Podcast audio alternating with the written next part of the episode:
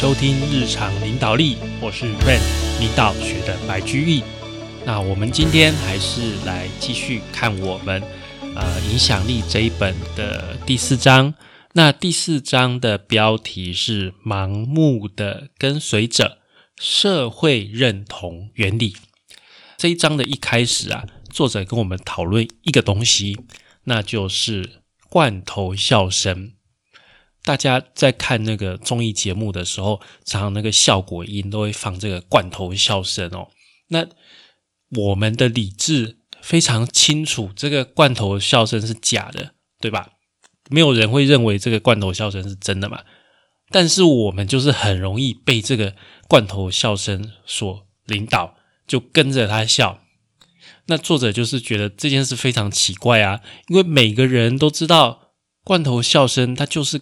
假的一个效果的一个一个笑声，那为什么我们还是会跟着他笑呢？那这个就是社会认同原理的一个情况哦。社会认同原理啊，就是说，呃，在判断一件事情哦是不是正确，我们会根据别人的意见行事，而且啊是在无意识的，是一个条件反射的一个情况哦。例如说啊。有一个调酒师啊，这个调酒师常会在自己的这个小费的罐子里面放几张之前客户给的钞票，而且还故意把这个钞票这样折起来，让其他就是新来的客户会觉得说，哎，这个呃折起钞票放在这个小费箱，这个好像是固定的一个礼貌、固定的一个行为哦，其实是让他们有自我暗示哦。另外啊，还有一个。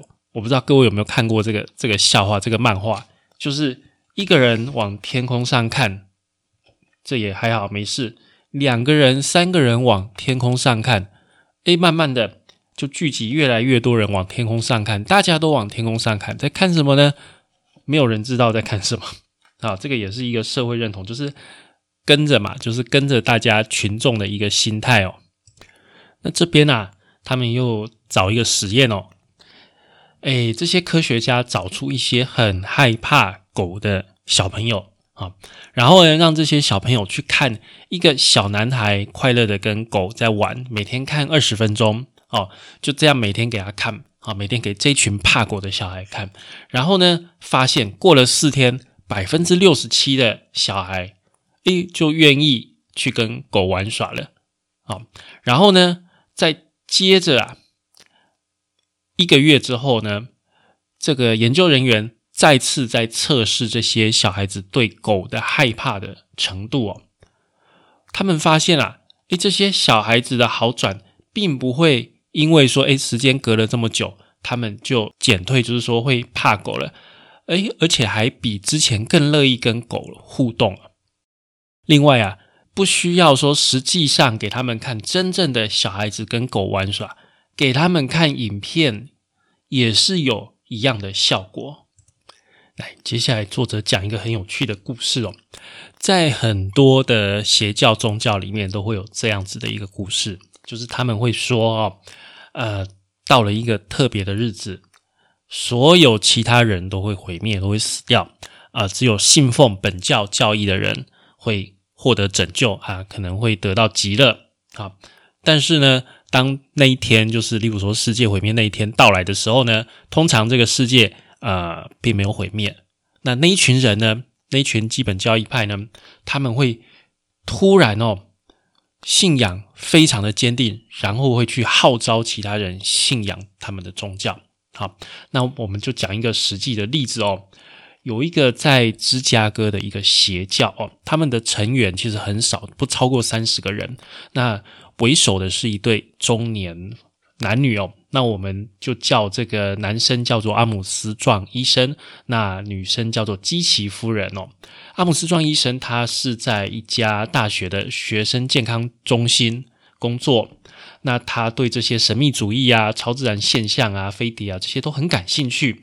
但是啊，重点是这个基奇夫人啊，基奇夫人呢，整个教派的活动。也是以这个基奇夫人为中心呐，在这一年的早一些的时候啊，他开始收到来自其他星球的神明哦，它叫做守护神的一些资讯。那这个资讯啊，会透过一个所谓的自动书写的设备，从基奇夫人的手里源源不绝的就这样写写写写写出来。那他写出来这些文字就成为这一个教派的一个信仰的主体。那守护神的教会，还有传统基督教的思想啊。呃，有非常松散的一个连接了哈。那守护神传来的讯息哦，其中有一个预言，它就是预言即将发生一场很大的灾难，一场呃从西半球开始，最终将会淹没整个世界的超级大洪水。那这些教众一开始当然是非常的惊慌，但是啊，随后这个就有资讯告诉他们说，凡是相信基奇夫人的这些所传的这个教的人呐，都可以幸免哦，都不会被这个大洪水淹走。然后啊，在灾难降临之前呢，太空人会出现啊，外星人会出现，用飞碟把信徒带去安全的地方，那可能是另外一个星球吧，没有人知道。但是啊，信徒要做好。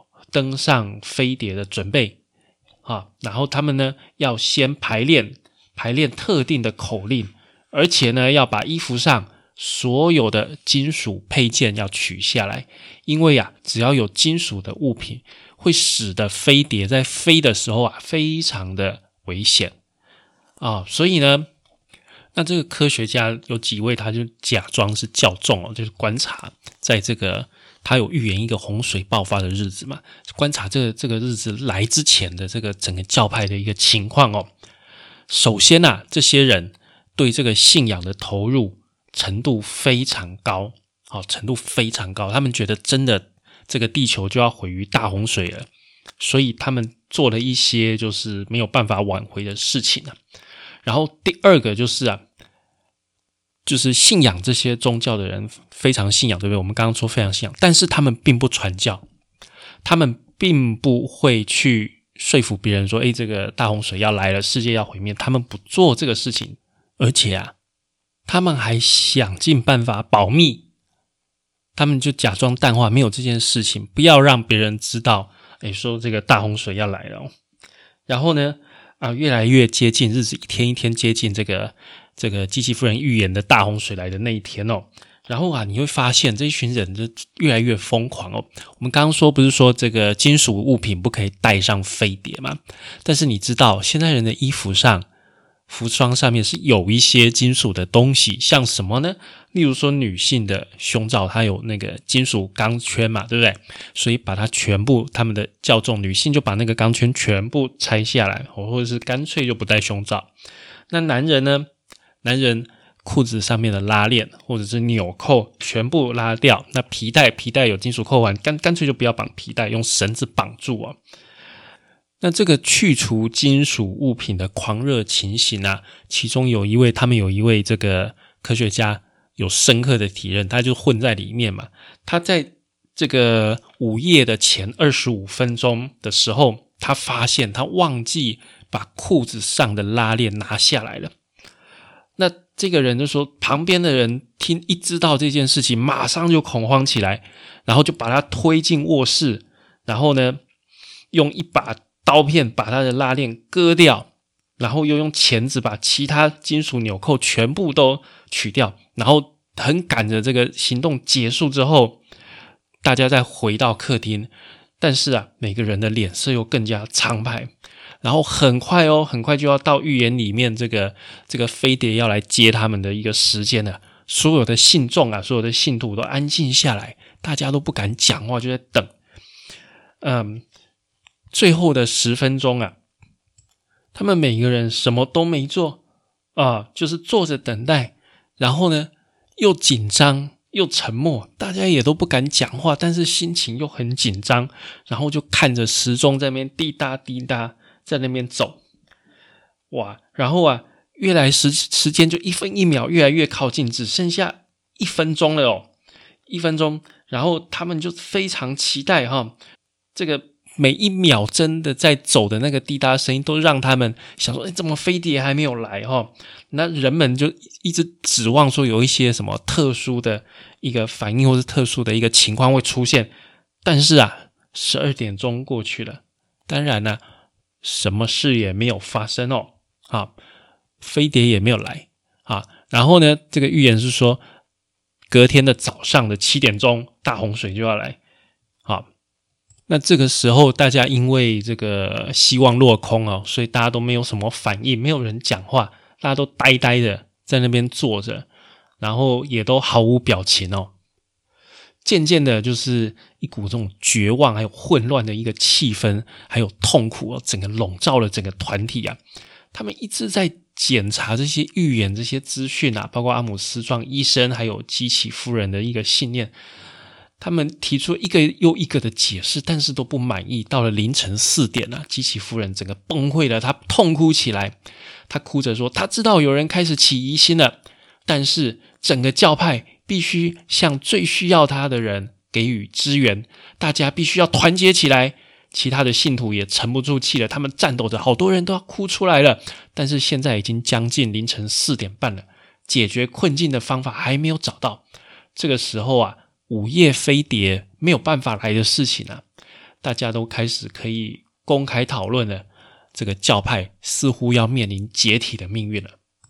然后呢，在四点四十五分的时候，基奇夫人的手又开始自动书写了，又开始写了一个什么东西呢？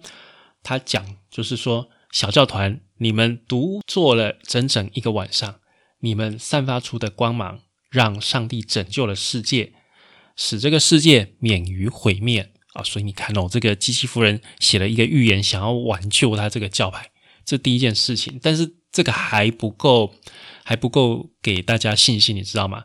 第二件事情呢，这个机器夫人啊，他开始拿起电话打到一家报社，然后呢，开始啊，把整个教派的事情公诸于世。他们之前都很保密的哦，都不要跟别人讲的。现在开始突然呢。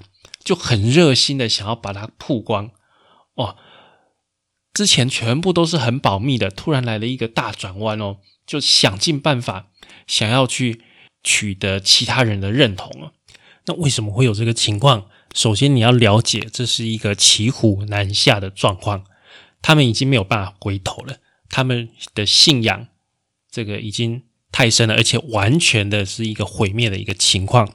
那在这个情况下，他们只好祈求社会给他们认同。假如有别人相信的话，那他们自己就没错了。这是这样的一个心理，才造成说，哎，这个时候他们突然的很希望大家认同他们这个教派这个教义。好，那我们社会认同的原理的部分讲到这边，那接下来我们再讲说，什么时候我们最容易。去做社会认同呢？在不确定的时候，什么意思？不确定就是你自己不确定这个事情的时候，状况不明啊，那最有可能会觉得别人的行为是最正确的。在你自己没有信心的一个情况下，你就更容易会去认同别人哦。这边作者啊讲一个一个故事啊，在一九六四年的三月。发生了一个凶杀案，在纽约的皇后区哦，皇后区是治安很不好的一个一个区域，这个蛮有名的。这个凶杀案呢，很可怕的一个情况是什么？她是一位女性哦，然后这位女性呢，她在这个城市里面被攻击，她不是马上就被杀死掉。他被攻击了长达三十五分钟，好，被攻击了三次，被这个袭击者攻击了三次，他大喊救命啊！然后呢，三十八个邻居透过公寓的窗户，眼睁睁的看着，都不愿意帮忙，不愿意打电话报警，最后这位女士就死于非命了。好，这个这个事件，这个凶杀案，大家觉得最奇怪的就是。你们三十八个人在那边看着一个一个女人就这样子被杀死，你们为什么什么事都没有做？怎么会这么离谱的事情呢？那有的人就说：“你看城市就是这样冷漠，乡下比较有人情味，就不会发生这样的事情了。”其实啊，我们深入的了解发现，也并不完全是这么一回事啊。啊，第一个，在很多人的情况下，大量的旁观者在场的情况下，大家愿意去帮忙的可能性是最低的。第一个啊，因为有很多人嘛，啊，所以大家觉得每一个人平均下来承担的责任比较少。我们会想说，可能已经有人去打电话了，可能已经有人去报警了。第二个啊，在很多人的旁观下，你会觉得这件事看起来好像没这么紧急。或许他是喝醉酒了吧？或许他们是不是夫妻吵架呢？啊，反正这么多人看着，好像大家也都不是很在乎，那应该没有什么问题吧？会有这两个心态。那我我们刚刚讲说，有的人说是城市里面太冷漠了，但是各位你要想一下，城市跟乡村比有什么样的不一样？第一个，城市的变化很快哦，你不会确定说这个这个就是。在城市人，他可能觉得说这是他可以容忍的变化，但是在乡下，你会很容易就发现这不是很正常的事。但但这个东西，这个事情发生在城市里面，大家比较会去接受。这第一个，第二个呢，城市比较容易很多人在场。第三个啊，城市大家都陌生人啊，都市大家都是陌生人啊，甚至同一栋公寓，其实住在隔壁的可能老死也不太相往来，所以。在路上遇到的多半我也不认识你，你也不认识我，发生什么事也我也不知道，对不对？那乡下你们一看，诶，可能就是熟人，对不对？可能他就是我的邻居的弟弟，一看就认识了，所以马上就会，你马上就会紧张。所以啊，各位，假如你在城市，今天假如你很不幸的你是受害者，好吧？你可能被被别人在追赶的时候，你要怎么办呢？首先呢。你要去降低、去减少那个不确定性，这个是重点啊！你要去降低大家的不确定性。你可以很明确的喊说：“我需要帮忙啊！”你那位穿红夹克的先生，请你帮我报警，怎么样？你就指定一个人，你就说你需要帮忙。第一个，你喊出你需要帮忙，让大家知道；第二个，你明确指一个人，请他帮忙，这样大家其实是会愿意帮助你的。会愿意帮助你的，所以在城市里面，假如你都不讲话，你只是默默的被攻击，大家大部分的情况下是被震惊、被 shock 到，然后不知道该做如何反应，而且又看到其他人的反应也是一样，就会觉得说，哎，那可能是有什么事情我们不了解吧，就这样过去，然后就造成一桩悲剧。所以要很明确的喊出你现在的情况。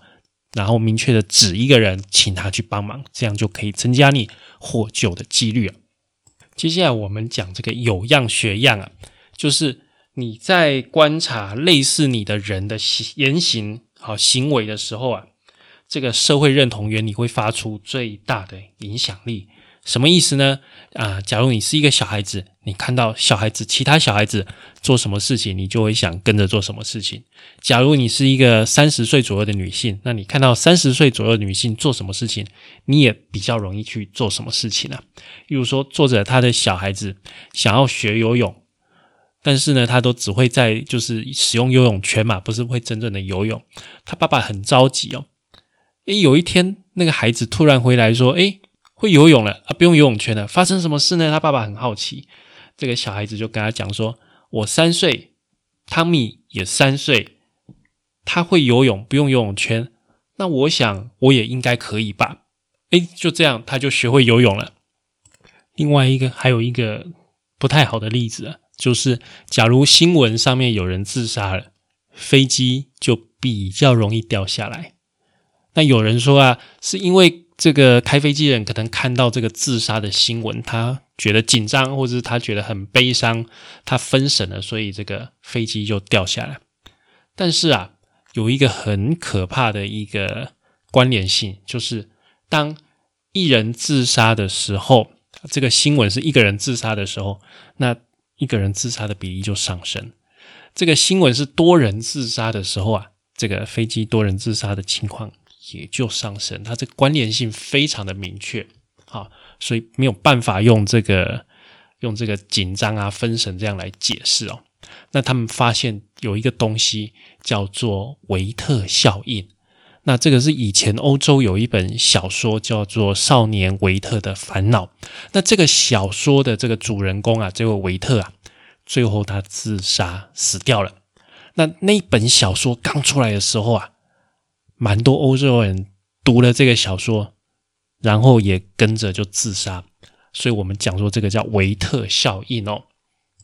那我们说回这个这个自杀跟飞机掉下来的这个事情呢，其实他们研究是发现这样，就是哎，你发现你这个自杀的新闻上那个人，假如情况跟你很像，陷入类似的困境的情况下哦，你会比较容易模仿他做自杀的行为，而且啊，因为你不想啊，你想要逃避一些责任，所以你不会把它弄得。就是很明确像自杀，你不会把它弄得很像意外，所以呢，这就会造成好像这个自杀跟飞机掉下来没有关联性，实际上啊，它是有关联性的。那这个原因就是社会认同原理，你会学习，你会模仿跟你非常类似的人哦。来，接下来我们再讲一个也是比较不好的例子哦，有一个邪教叫做人民圣殿教，它原本是在美国的。这个三藩市为基地的一个邪教组织哦，但是啊，这个教主叫做吉姆啊，吉姆他动员他大部分的信徒一起搬到了南美盖亚纳的一个丛林哦雨林里面哦，然后呢，在那里哦，那活动就相对低调。但是啊，过了一段日子啊，就是他们还是被抓到，就是说有一些就牵连到一个凶杀案。那这个时候，这个吉姆他觉得说，哎。可能就会被抓抓走，可能会被逮捕。那这个教派大概也没有办法继续下去了。于是啊，他就想按照自己方式控制整个教派的结局哦。他把所有的信徒全部都召集到身边，要大家集体行动，做一件事情，集体自杀哦。这个蛮恐怖的。一开始响应的人是一位年轻的女性哦，她平静的走到带有草莓味的这个毒药。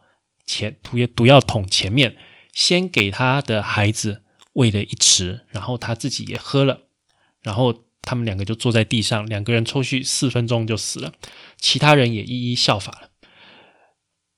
总共啊九百一十名死者里面，绝大部分的人是心甘情愿的去赴死的。有没有？这个是一个很可怕的事情吧？九百一十个生命诶，大家就这样集体的自杀，那原因到底是什么呢？首先呐，我们讲说这个社会认同原理嘛，你看到大家都喝了，这个其他教派的人都这样喝了，平静的走了，你也跟着去平静的走了。第二个就是什么？我们刚刚讲的不确定性，因为你看教主把这个教派从这个美国的三藩市这样跑到。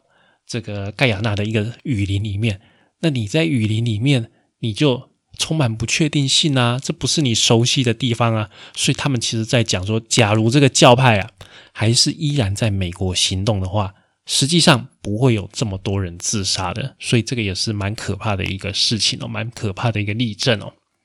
好，那我们说回这个罐头笑声嘛，我们一开始讲的罐头笑声哦，罐头笑声其实它也是有它的历史哦。在这个一八二零年，巴黎歌剧院，它有一对这个常客首创，创造什么呢？创造啊，生产掌声的商人哦，他们呢成立了一家公司哦，专门针对这个歌剧院所演出的这些歌剧啊，进行热烈反应的掌声，然后这个喝彩，让这些观众的情绪可以激发出来。所以这个可以说是什么罐头笑声的始祖，然后后来就整个就是演变成歌剧世界的一个惯例还有传统。然后啊，到了一八三零年呢，捧场的制度达到全盛，各家机构白天收钱，晚上鼓掌，一切都在光天化日之下进行啊。其实啊，这个一开始创办这个掌声的人完全没有想到这个做法会。会变到这么轰动的程度啊！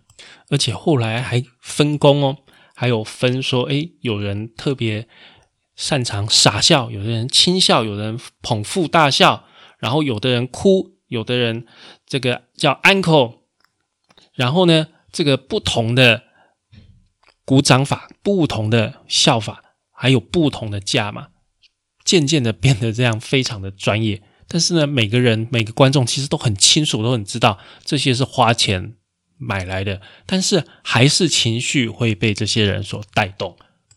那至于要怎么样去拒绝，要怎么样去保护自己呢？其实啊，面对很明显是伪造的社会认同的证据啊，我们只要多保持一点警惕，就能够很好的保护自己了。啊，其实也没有什么特别的方法，你只要很明显那个是假的，你只要保持这个警惕就可以了。那像什么东西是你一看就知道是假的，你要。就有这种警惕心呢，各位有一些广告，有一些广告，他到路上找好像是素人的人，其实那些人根本就是演员，他们只是装作素人而已，想要塑造这个什么社会认同感，然后激起你去购买这些产品，模仿他们，这个很明显就是假的。这个时候你心里就要有一个警惕，说，诶，这个就是假的喽，他们假装是素人，其实他们根本就是塞好的一个演员。我们要很清楚的去了解他们做这件事的一个目的跟手法。对于这个社会认同啊，我们大部分的人呢，似乎会有这样的假设，就是啊，要是有很多人在做相同的事情的时候，他们一定是知道一些我们不知道的事情。尤其在我们这样不确定的时候，那我们就会对这种集体智慧投入非常大的信任。好，这第一个。第二个啊。人群很多的时候都是错的，因为呢，这个群体的成员啊，并不是根据比较好的资讯、比较多的资讯才采取行动，而只是基于社会认同的原理，他在做一个反应而已。好，各位假如听不懂我前面在讲这个部分是什么的话，我们再举一个例子。啊，在高速公路上，如果突然有两台车突然都打了右转灯。要切到右边的这个车道，然后呢，后面的车子全部都会怎样？全部也都会跟着前面那两台车打右转灯，也都想要切到右边的车道。为什么？后面的车子一定会觉得说：哇，前面两台车突然同时打起方向灯，那一定是前面发生什么事情，我们看不到，所以啊，我们不知道。他看到了什么，对不对？但是他一定是看到了什么，不然他怎么会这么刚好？前面后面两台车子刚好都打起方向灯，要切到右边的车道，所以我们就跟着切到右边的车道吧。然后呢，就很容易发生事故，因为前后那两台车子其实根本只是碰巧，他们刚好一起打右转灯而已，那后就造成后面的整个车道的所有车子都想要驶到右边的车道。造成很容易就造成的这个车祸或是这个阻塞的一个情况，这就是我们刚刚说的这两点，好吗？所以说啊，我们今天跟各位讨论的这个社会认同的原理啊，在判断一件事情是不是正确，我们很容易会根据别人的意见行事，特别是在自己不确定状况不明确的一个情况下，特别会去认为别人的这个行为是正确的。啊，然后呢，对于这个情况跟我们类似的人啊，我们很容易怎么样？有样学样，类似的人做什么，我们就更容易去做什么。那要拒绝，要去抵抗这个社会认同的效果，要怎么办呢？其实你面对很明显是伪造的这些社会证据，只要多保持一点警惕感，就能够很好的保护自己喽。好，以上就是我们今天的节目，感谢您的收听与追踪，请帮我们在 Apple Podcast 评分与留言，也欢迎追踪我们的 FB 粉丝团方格子文章与 IG 日常领导力，我们下次再会喽，拜拜。